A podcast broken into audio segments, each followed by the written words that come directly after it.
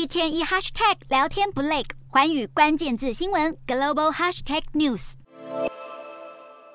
民众点亮烛光，附上悼念字条，还涂上好多颗爱心。法国巴黎发生骇人听闻的相尸命案，受害者是年仅十二岁的女孩罗拉。她的遗体被装在行李箱内，弃置在巴黎第十九区自家大楼的角落，震惊全法国。脸上带着甜甜的笑容，她就是遇害女孩罗拉。住家外头摆满民众带来的花束。罗拉十四号下午放学后不见踪影，她的父亲调阅监视器画面，发现嫌犯与罗拉有互动，警方很快就将人逮捕。主嫌是有精神病史的阿尔及利亚二十四岁女移民，她的学生签证过期后没有离境，早已面临驱逐令。另外还有一名四十三岁的男性共犯，检方表示，罗拉生前疑似遭到性侵虐待，遗体有遭到捆绑的迹象，死因是窒息而亡。这也让向来反对移民的法国极右派抓到机会猛攻移民问题。由于嫌犯是非法移民，法国极右派痛批法国总统马克宏政策失败，要求更强硬的移民政策。在人来人往的巴黎第十九区发生可怕命案，不止令人难以置信，也让法国再度掀起反移民议题。